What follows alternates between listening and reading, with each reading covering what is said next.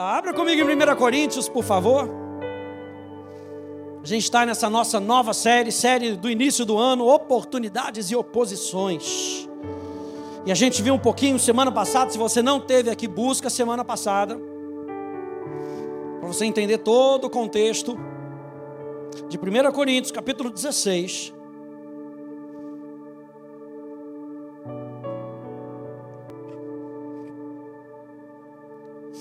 Paulo falando de uma oportunidade que tinha surgido para ele,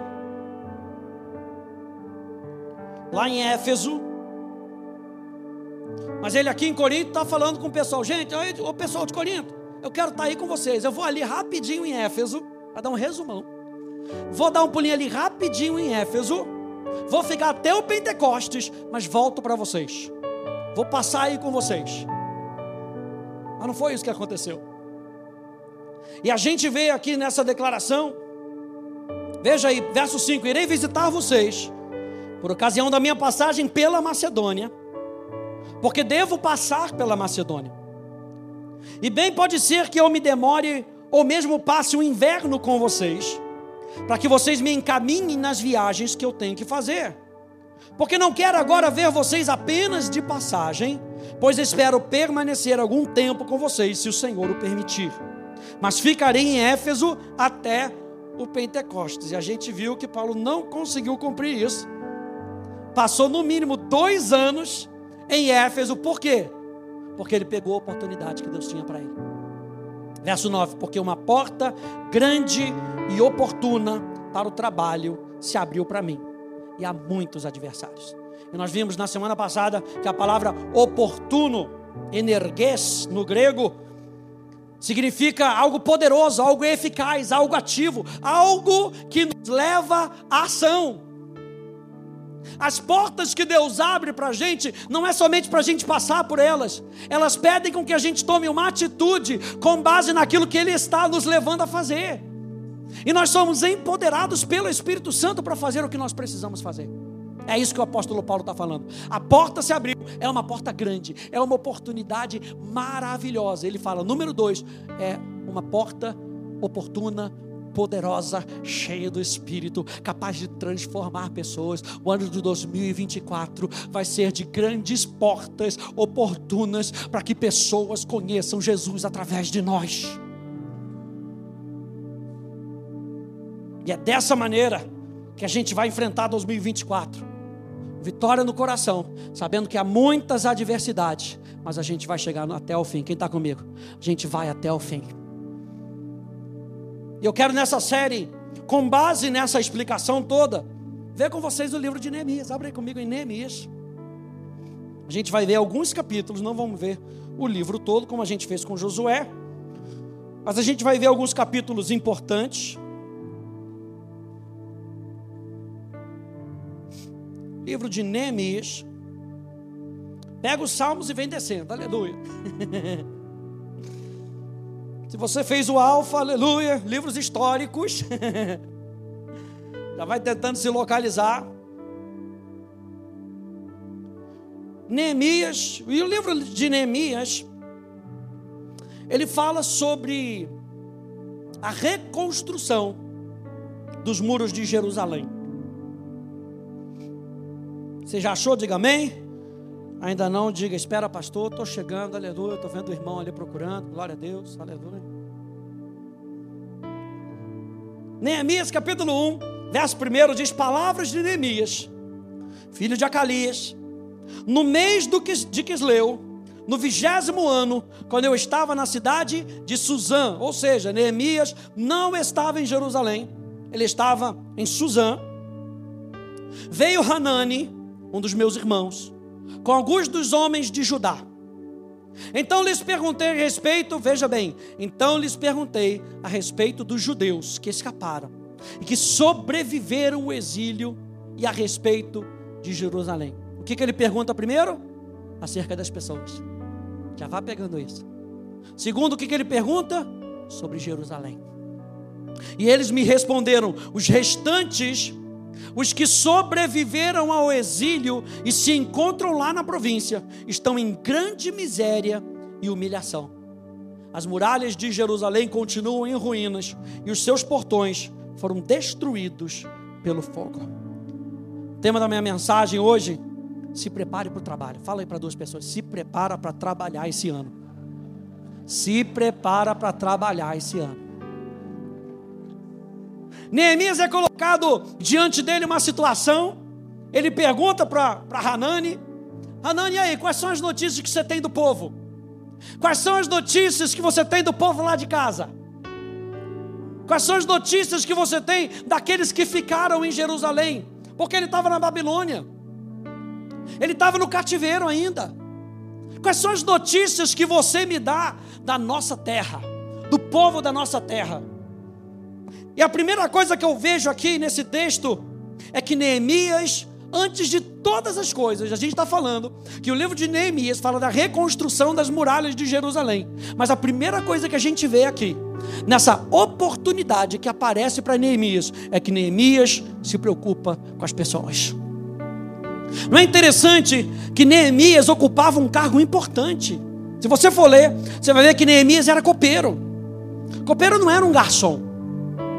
O copeiro era uma pessoa tão importante que ele ministrava diante do rei continuamente. Era ele que provava o vinho do rei para saber se não estava envenenado. Meu Deus, que responsabilidade. Mas era uma responsabilidade tão grande que ele tinha acesso à presença contínua do rei. E Neemias podia fazer ouvido, ouvido de mercador. Estou aqui em Suzã mesmo, cidade maravilhosa. Tenho tudo que eu preciso. O povo lá está sofrendo. Deixa eles lá. Mas porque o seu coração estava voltado para as coisas de Deus, o seu coração não estava voltado para si mesmo. O coração de Neemias estava voltado para os outros. Jerusalém era importante para Deus, e por isso Jerusalém era importante para Neemias. Pega isso nessa noite. Jerusalém era importante para Deus, Portanto, Jerusalém era importante para Neemias. E aqui eu já faço a pergunta: o que, que você sabe pela palavra de Deus que é importante para Deus? Neemias tinha um coração tão voltado para Deus que, se isso é importante para Deus, vai ser importante para mim. E aí as oportunidades vão aparecendo para Neemias. Se vamos pegar as oportunidades que Deus está nos dando, elas precisam ser importantes para nós. Se aparecer para você uma oportunidade de você ganhar uma motocicleta, aleluia, motociclista aí de plantão, aleluia, glória a Deus, Douglas. Eu até tenho carta de motocicleta, mas para mim não é um negócio tão importante. Se você me der uma motocicleta, glória a Deus, meu irmão, muito obrigado. Vou vender ela, aleluia. Porque não é importante para mim. E quando as coisas não são importantes, a gente deixa elas passarem. Quem está comigo? Se não for importante vir para a igreja, a gente deixa passar. Se não for importante ler a Bíblia, a gente deixa passar. Se não for importante orar, a gente deixa passar. Mas aquilo que é importante para nós, a gente coloca o nosso coração. E aqui para Neemias, a gente já vê nesse início da história que as coisas que eram importantes para Deus são importantes para Neemias. Eu coloquei uma frase aqui que falou no meu coração: você nunca vai valorizar, se doar ou investir tempo e recursos no que não é importante para você. Você nunca vai valorizar algo e por valorizar algo, investir do seu recurso, investir do seu tempo. Outro dia apareceu uma oportunidade para mim, eu falei, cara, eu tenho que crescer nessa, nessa área. Aí apareceu um curso na internet do pessoal lá do Jesuscope. Falei, vou pegar. Parcelo, mas vou pegar. E vou gastar tempo. Por quê? Porque é importante. É igual quando a gente fala da Atos. Vir para cá segunda-feira é importante. E aí depois das segundas-feiras, terça-feira, quarta-feira, quinta-feira, você tem que estudar em casa, tem que ler livro. Por quê? Aleluia, glória a Deus. Os, os que leram os livros, aleluia. Porque é, e diga, é importante. Se for importante, você gasta tempo. Se for importante, você bota recursos. Se for importante, você bota o seu coração. E Neemias estava pegando isso. Olha só o que diz Mateus capítulo 6, verso 19 a 21. Diz: Não acumulem tesouro sobre a terra, onde as traças e a ferrugem corroem, onde os ladrões escavam e roubam. Mas ajuntem tesouros no céu, onde as traças e a ferrugem não corroem, e onde ladrões não escavam nem roubam, porque onde estiver o seu coração, aí está também. Onde está o seu tesouro, aí está também o seu coração. E aqui Jesus, gente, não está falando que a gente não pode ter dinheiro. Ufa, pastor, aleluia.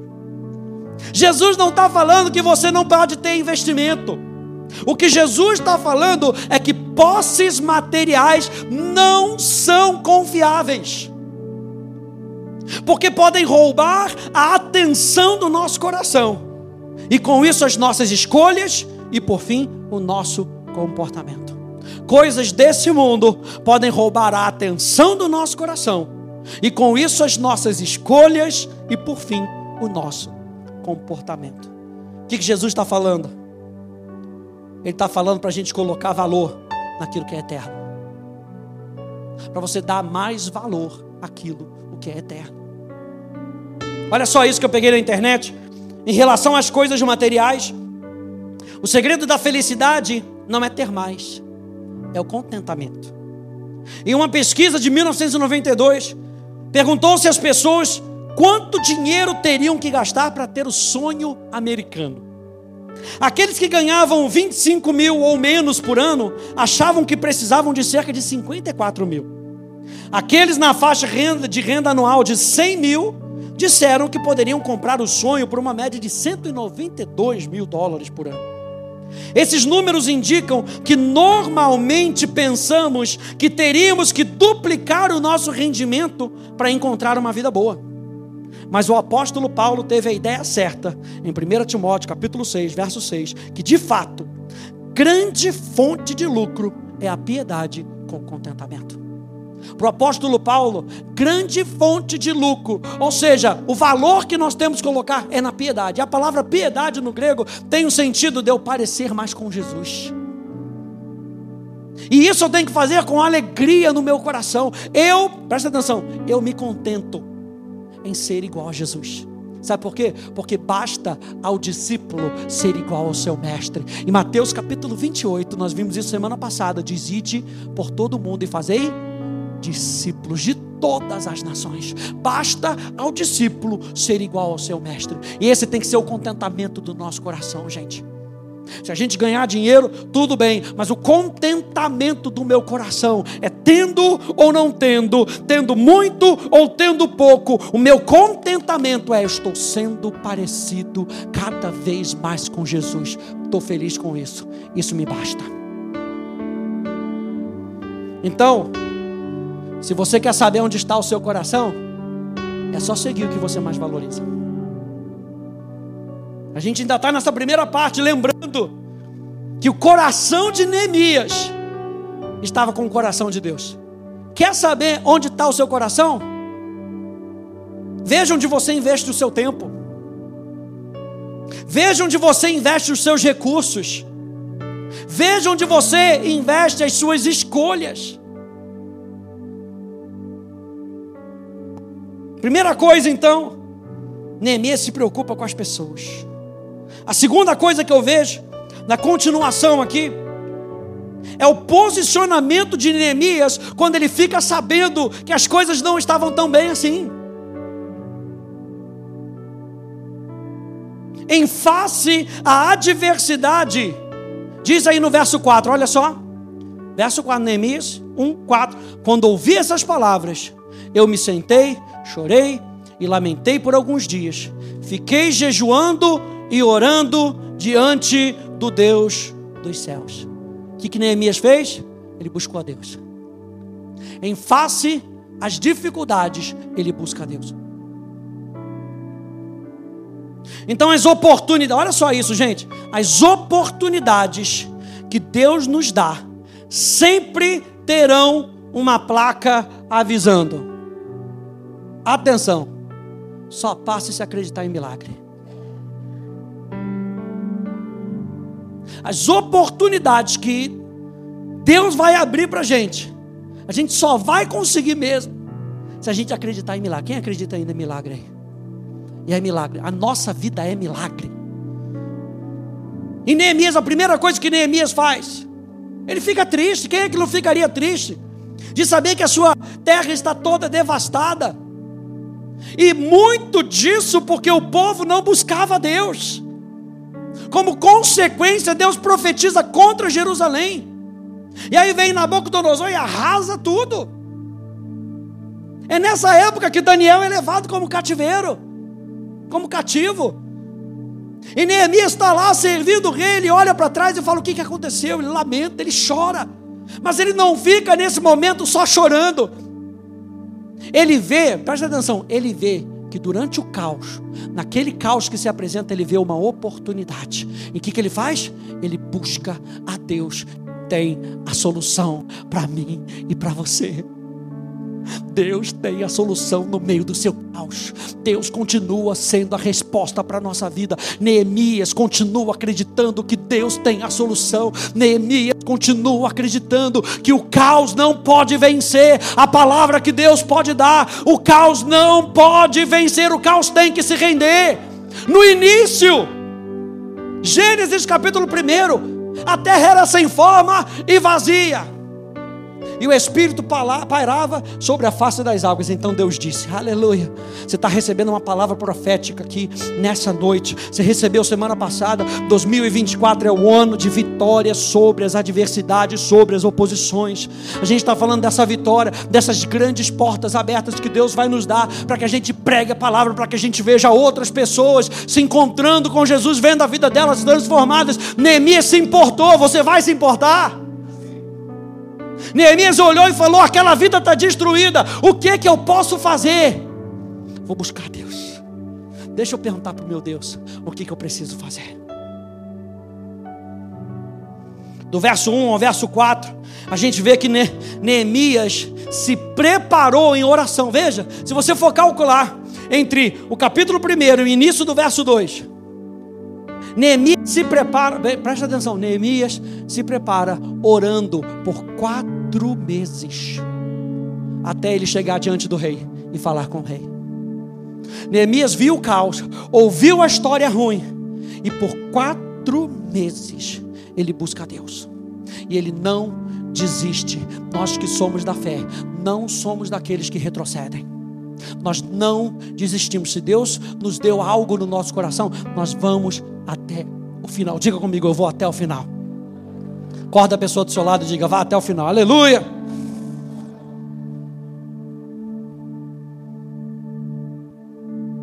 Verso 5 até o verso 7, a gente vê que Neemias se posiciona em humildade.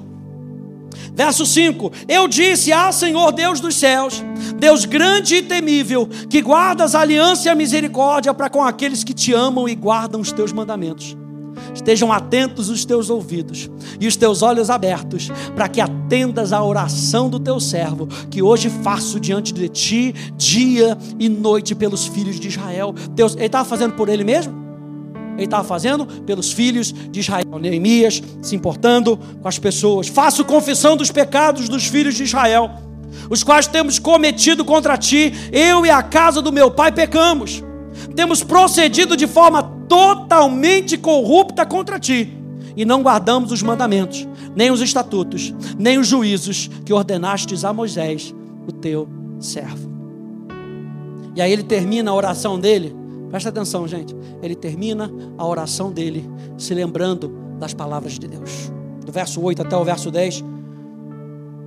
Lembra-te da palavra que ordenaste a Moisés, o teu servo, dizendo: Se vocês forem infiéis, eu os espalharei entre os povos mas se vocês se converterem a mim e guardarem os mandamentos e os cumprirem, então, ainda que os seus desterrados estejam nos lugares mais distantes da terra, de lá os ajuntarei e os trarei para o lugar que escolhi para fazer habitar o meu nome. Sabe o que ele lembra?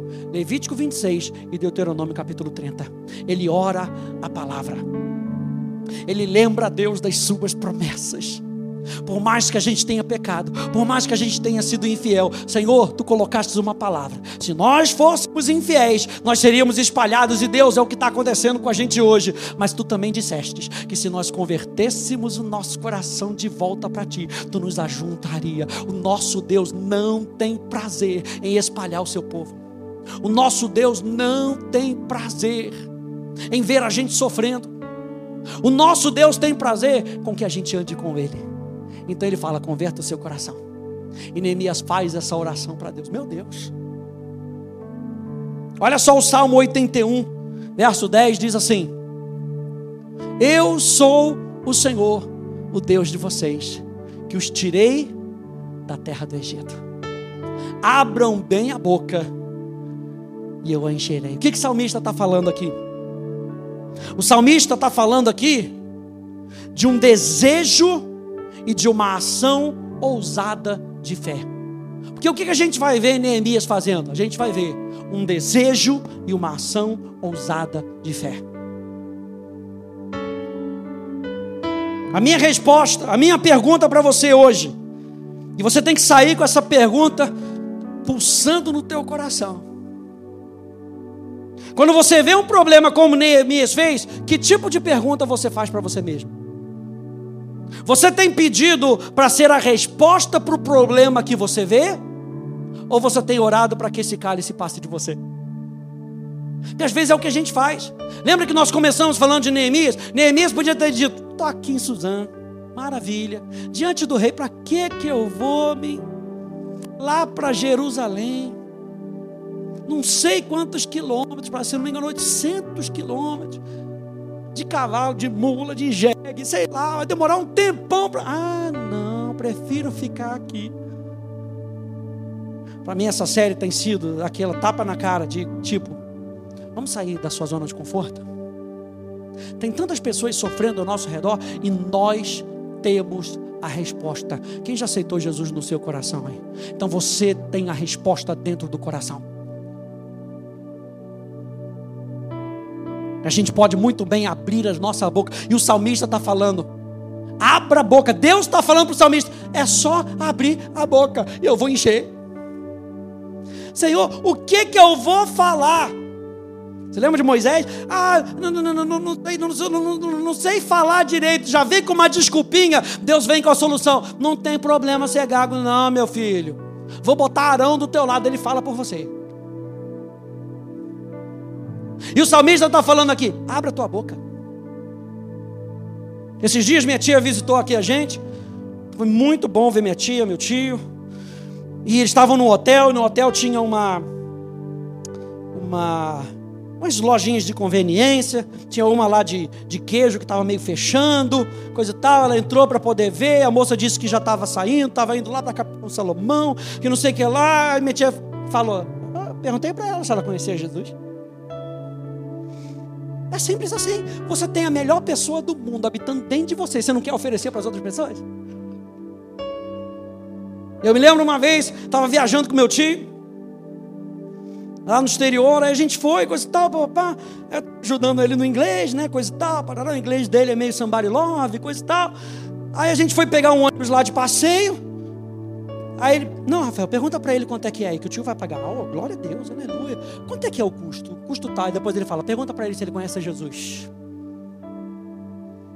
Rapaz muçulmano. Pergunta para ele se ele conhece Jesus. A Bíblia fala, é só abrir a boca. Eu vou encher você com aquilo que você precisa dizer. O inverso também está implícito. Deus não enche a boca fechada, meu Deus. Por isso é que o salmista diz: os que descem a região dos mortos não podem louvar a Deus. Deus não enche boca fechada. E a boca fechada é aquela que não tem expectativa de fé. Eu peguei uma citação do Spurgeon, Charles Spurgeon. Ele diz o seguinte: quando a mãe pássaro traz comida, ela nunca precisa pedir aos pequenos que abram bem a boca. Sua única dificuldade é preencher a grande profundidade que eles certamente lhe apresentarão. O apetite e a ânsia nunca faltam, eles são totalmente insaciáveis. Imagine um ninho de passarinhos estendendo a boca e todos abrindo-a tanto quanto podem.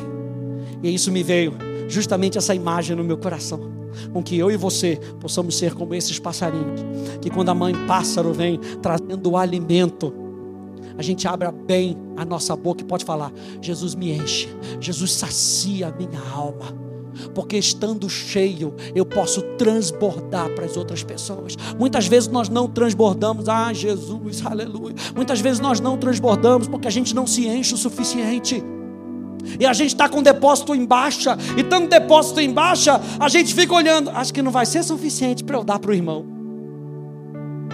Então, meu irmão, durante a semana se enche se enche. Se enche até transbordar. Com que você fale igual o salmista: o meu cálice transborda.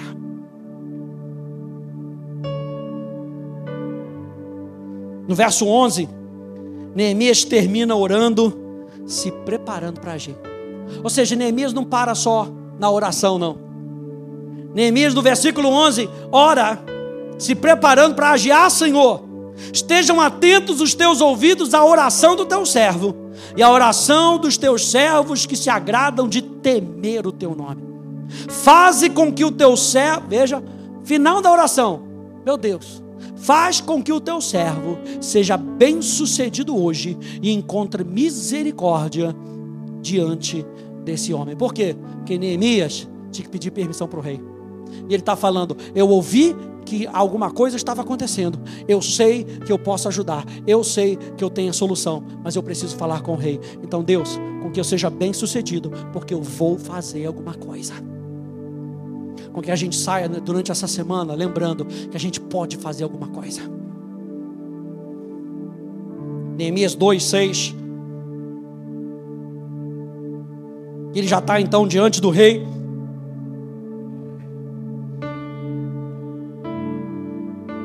Neemias, ele não ora dizendo: Deus, faça com que tudo melhore lá, Jesus. Manda alguém lá, Jesus. Quem já orou assim? Aleluia. Tem horas que a gente não pode. Você já viu, lembra quando teve aquela crise lá da, da, da barragem, lá do não sei das quantas? Quem é que foi lá? A gente não foi lá. E a gente crê no poder da oração. Que o poder da oração, ele é o quê? Ele não tem limite. Você pode orar aqui e abençoar alguém lá. Mas se você puder fazer alguma coisa, por que, que a gente não faz? Neemias não ore, Deus, faz com que tudo melhore lá. Oh Deus, faça com que outra pessoa resolva esse problema. Em vez disso, a oração de Neemias é: Deus, usa-me para melhorar as coisas. Deus me usa como instrumento. Eu me lembro uma vez, na, eu estava estudando na Rema, lá na África do Sul, e aí a gente ouvia essa história de que numa igreja na Austrália, uma senhora entrou na igreja e aí ela não se encontrava em algumas coisas para fazer, ela não cantava muito bem, sabe? Então ela acha que eu não vou entrar no grupo de música, não, ah, vai ficar na porta também, não, não sei, coisa e tal. E alguém perguntou para ela: o que a senhora sabe fazer? Eu sei fazer bolo. Glória a Deus. Ah, então já sei o que a senhora pode fazer. A senhora quer trabalhar para Jesus? Bom, claro você vai fazer um bolo para cada pessoa que entra como membro dessa igreja. E ela fazia um bolo para cada pessoa que entrava, levava na casa daquela pessoa, conversava com ela. Era o ministério dela. Ela poderia fazer alguma coisa. Neemias não ora dizendo: Jesus, manda alguém lá, Jesus. Ele fala: o que, que eu posso ser a solução? Como é que eu posso trabalhar? 2024 é um ano para a gente trabalhar, gente. Se prepara para trabalhar. Neemias 2,6, ele já está diante do rei. Diz então o rei, que tinha a rainha sentada ao seu lado, me perguntou: quanto vai durar a sua ausência? Olha só a pergunta do rei. Neemias não podia chegar de qualquer maneira. Neemias ora durante quatro meses. Presta atenção. Você não acha que durante quatro meses Deus iria dar uma estratégia para Neemias? Neemias não chega com um sonho. Presta atenção, Neemias não chega com um sonho diante, de, diante do rei. Neemias chega preparado. Neemias gastou quatro meses se preparando. Neemias gastou, e é, é, é, o que eu quero falar sobre, sobre isso hoje, sobre preparação. Neemias gasta quatro meses se preparando, orando, buscando estratégia, para que quando ele fosse diante do rei, ele fosse já com estratégia. Sei se o seu chefe já te deu um projeto para você. E o que, que você chega de volta para o chefe? Com o projeto assim, ah, eu só tenho isso aqui. Não, você já chega, já, ó, a gente pode fazer isso, a gente pode fazer isso aqui, tira isso desse lugar, bota isso nesse lugar. Chegue preparado. Neemias estava preparado diante do rei. Quem pegou isso nessa noite? Neemias chegou preparado diante da oportunidade. E o rei manda um negócio difícil. Neemias, é o seguinte: você quer sair? Sem problema. Quanto tempo você vai ficar fora? Quando é que você volta? Você vê que Neemias era importante. Veja, ele era cativo. Não era uma liberdade condicional. Você vai, você tem que voltar. Não, o rei dá é confiança para Neemias. Neemias, você pode. Quando é que você volta, Neemias? Para mim, o rei está falando assim: você é indispensável para mim, Neemias. Mas eu sei que aquilo que está no seu coração vai abençoar outras pessoas. E Neemias responde: Marquei certo prazo. E o rei se deu por satisfeito e me deixou ir. Então, gente, Neemias tinha um senso de responsabilidade. O que, que eu e você precisamos, além de ter um desejo no nosso coração, junto com o desejo do coração de Deus, é termos um senso de responsabilidade. Se nós virmos o que precisa ser feito, por que, que a gente não tem feito? Nós precisamos de um senso de responsabilidade, nós precisamos de preparação e organização da nossa parte. Olha só isso aqui: o gerenciamento eficaz do tempo clarifica os seus objetivos e prioriza suas tarefas mais importantes. Tem coisa que é necessidade, tem coisa que é importante, tem coisa que não é muito importante. E a gente tem que saber classificar essas coisas. Para isso a gente precisa gerenciar o nosso tempo. Quantas vezes a gente fala, ó, eu também faço meia culpa. Quantas vezes a gente fala, não tenho tempo, pastor. Mas ir para a igreja, ah, não tenho tempo. Mas domingo, mas domingo é churrasco, é futebol de manhã, a gente acorda tarde. 18, ah, não, 18 e 30 é muito, não, não dá não. Atos, uma vez na semana, ah, pastor, mas é muito difícil. Você tem 24 horas? Eu também. Todo mundo na terra tem 24 horas. Por que, que alguns conseguem e outros não conseguem? Senso de responsabilidade. Gerenciamento de tempo. E aqui diz: o gerenciamento eficaz do tempo clarifica seus objetivos e prioriza suas tarefas mais importantes. Como resultado, você tem mais tempo para alcançar resultados maiores e melhores. Ao gerenciar seu tempo, você pode planejar seu dia e aumentar o seu desempenho. O planejamento diário melhora sua produtividade. E às vezes é o que a gente tem que fazer. Você ouviu aquela história da rapaziada que é chamada para cortar árvore? E aí chega uma pessoa e começa, senta lá num toquinho e começa a afiar o machado. Afiar o machado. Já ouviu essa história? Começa a afiar o machado. Afiar o machado. E os outros estão lá. Pega qualquer machado. E começa a bater na árvore. Começa a bater na árvore. Já é meio-dia. Começa a bater na árvore. E o outro está fazendo o quê? Afiando o machado afiando o machado. O chefe tinha dito para ele: quando você terminar de cortar a sua árvore, você pode ir embora. E os outros estão lá e não conseguem. O rapaz levanta, meio-dia e meia. Pega lá, gasta meia hora, derruba a árvore e vai embora uma hora da tarde. Enquanto os outros ficam lá batendo na árvore, já é seis horas da tarde, eles estão tentando derrubar a mesma árvore. Por quê? Porque não gastaram tempo afiando o seu machado. Tempo de preparação não é tempo perdido. Anota isso, por favor. Bota nas suas redes sociais. Tira uma foto do pastor. Bota lá com aquele.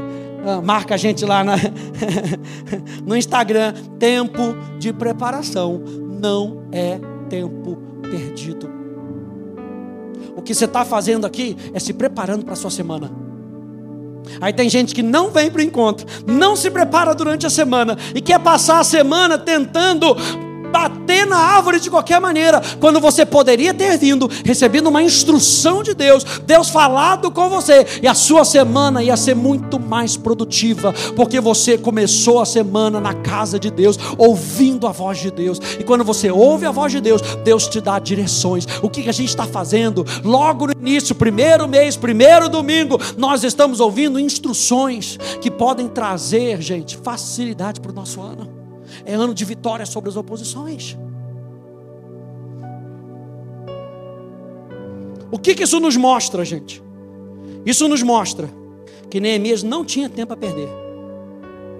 Você lembra que o rei pergunta para ele: Quanto tempo você vai me dar? Quando é que você volta? Primeira coisa, Neemias não tinha tempo a perder.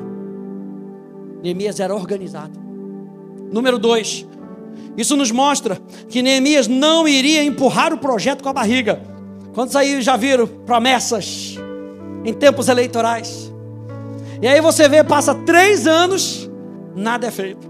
Começa o viaduto, só termina no final do segundo mandato, aleluia, nas pressas. Neemias não podia fazer isso. Neemias tinha um senso de responsabilidade. Ele passa para o rei uma data, ele fala: nessa data eu tenho que estar de volta. Nessa data o projeto tem que estar terminado. Eu quero trazer para você, para a gente terminar, cinco chaves que nos ajudam na nossa preparação. Cinco chaves que eu e você precisamos focar para a gente se preparar para as oportunidades que virão. Número um, Faça perguntas para você mesmo. Faça perguntas para você mesmo. Quando a oportunidade aparecer para você, quando você viu uma necessidade na sua frente, uma necessidade que alguém talvez esteja apresentando para você, faça perguntas. Pergunta como: o que, que deve ser feito? Está anotando aí, o que, que deve ser feito? Ou seja, qual é o problema que precisa ser sanado? Aí eu fiquei pensando aqui ar-condicionado da igreja. Ai, pastor, é muito frio. Você acha que isso é um problema? Minha pergunta para você, que está aprendendo a se preparar.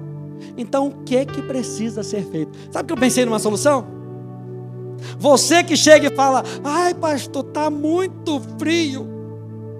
Compra umas mantinhas para pessoas e deixa ali na porta. Resolvido o problema.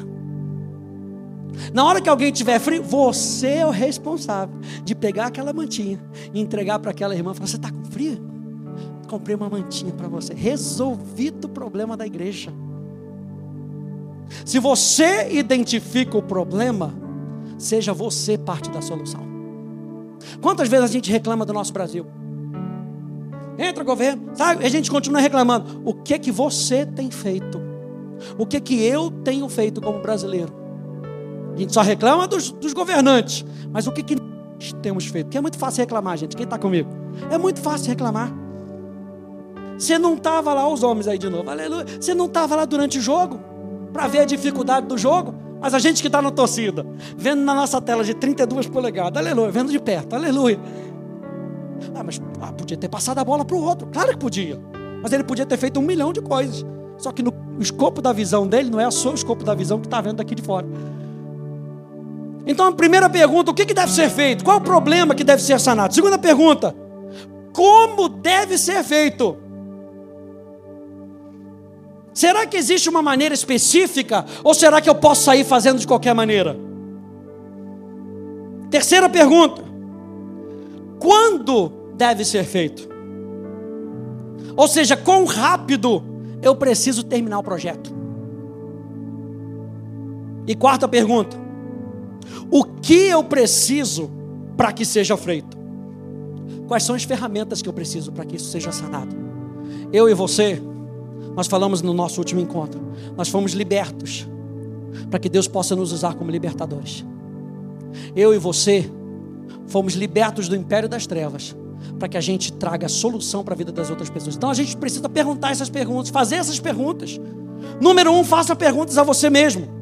E aí eu me deparei com esse vídeo muito interessante, tem um minuto e pouco, de um comercial de chocolate da Noruega. Aleluia, pastor, logo agora. Mas é muito interessante, você vai ver no início um garotinho jogando bola sozinho. E aí você vai ver que ele se depara com uma dificuldade, mas que ele enfrenta a, a, dificuldade com uma oportunidade e cria uma estratégia para solucionar o problema que ele tinha. Jogue para mim, Luiz, por favor.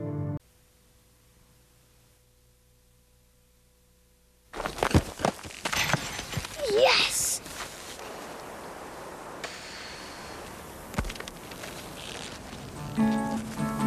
Always when we fight, I try to make you laugh till everything's forgotten.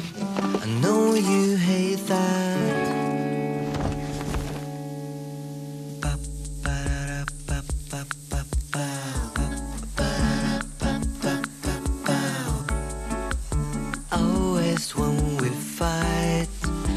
Kiss you once or twice, and everything's forgotten. I know you hate that. I love you, Sunday sun. The week's not yet begun, and everything is quiet, and it's always.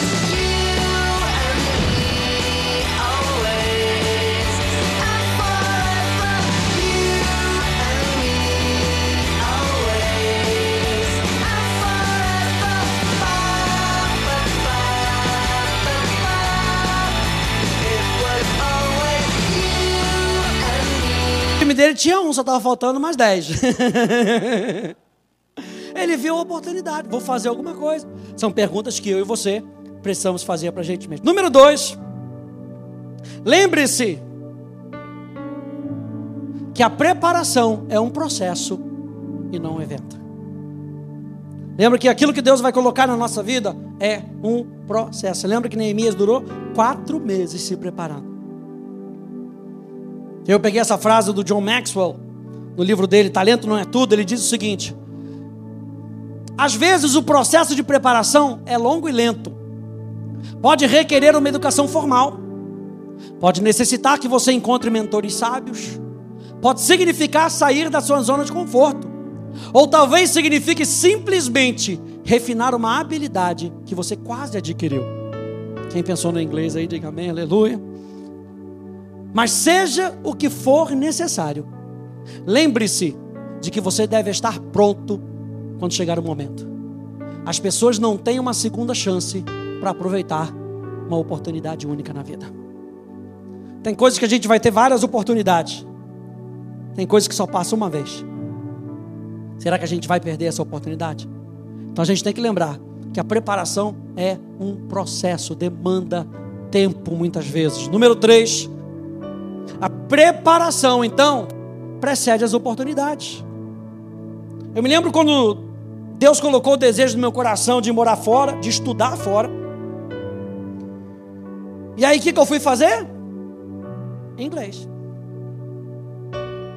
Como é que eu vou estudar fora sem falar a língua? E aí eu me lembro que enquanto estavam todos os meus amigos jogando bola sábado de manhã, onde é que estava o Rafa? Na escola, de inglês até meio-dia e meio. Saía morrendo de fome. Voltava correndo para casa. Mas depois de um tempo, eu me vi preparado. Quando você chega lá, você vê que a realidade é um pouco pior do que você espera. Mas eu me lembro que eu tinha ferramenta suficiente para compreender. Às vezes você fica naquele bloqueio de falar, abro, não sai, fala a palavra errada mas eu consegui entender.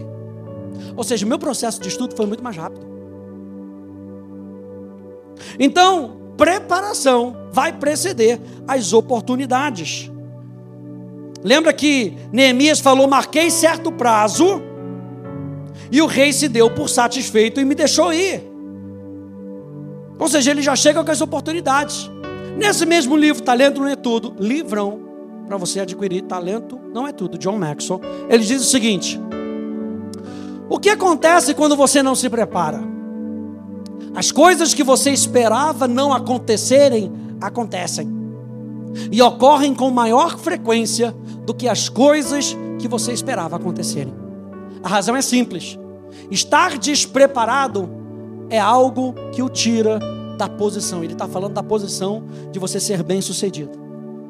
Pergunte às pessoas que estão sentadas a uma mesa em negociação o que acontece quando elas estão fora de posição. O que acontece quando elas não estão sentadas naquela mesa?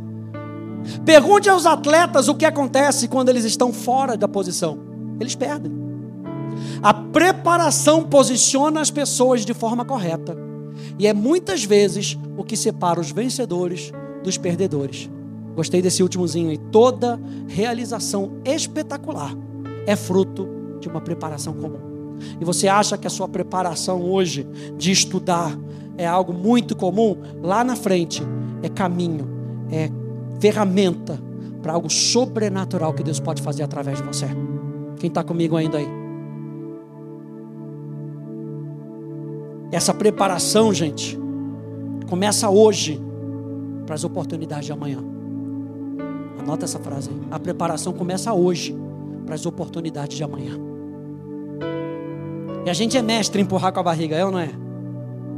Amanhã eu faço. Não, depois eu faço. A preparação começa hoje para as oportunidades de amanhã.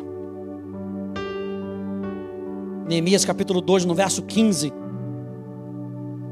Depois que Neemias chega a Jerusalém, o que, que ele faz? Diz aqui no verso 15: Subi à noite pelo vale, sempre inspecionando as muralhas. Antes dele chamar as pessoas, antes dele convocar as pessoas, a primeira coisa que ele faz é: deixa eu ver qual é a situação, deixa eu ver qual é o real problema, para que eu possa solucionar esse problema junto com os meus irmãos. Ponto número 4. Preparação requer uma boa perspectiva continuamente.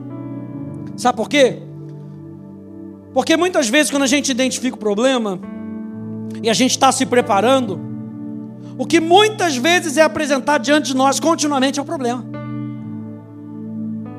Mas eu e você precisamos ter a perspectiva do céu, lembrando que as portas se abriram, as oportunidades foram dadas, então eu tenho que ficar com aquilo que Deus está falando para mim. Eu reconheço qual é o problema, eu identifico o problema, mas o meu foco deve estar na solução. Neemias capítulo 2, no verso 17, diz assim: Então eu lhes disse, falando para os líderes, vocês estão vendo a miséria em que nós estamos. Olha só, outra coisa que Neemias fala. Ele não está falando, vocês estão vendo a miséria que esse povo está. Você está vendo essa miséria em que nós estamos. Onde é que estava Neemias? No palácio, de boa, servindo o rei. Ele se apresenta naquela solução, ele diz: Vocês estão vendo a miséria em que nós estamos. Eu não só quero ser parte da solução, eu quero ser parte da solução com os meus irmãos. Marca isso na sua Bíblia, no meu está arriscado aqui em que nós estamos. Jerusalém em ruínas e os seus portões destruídos pelo fogo. Venham, vamos reconstruir as muralhas de Jerusalém para nos livrarmos dessa vergonha. Eu lhes declarei como a mão bondosa do meu Deus havia estado sobre mim, e também as palavras que o rei me havia falado. O que, que Neemias expõe para eles? A bondade de Deus.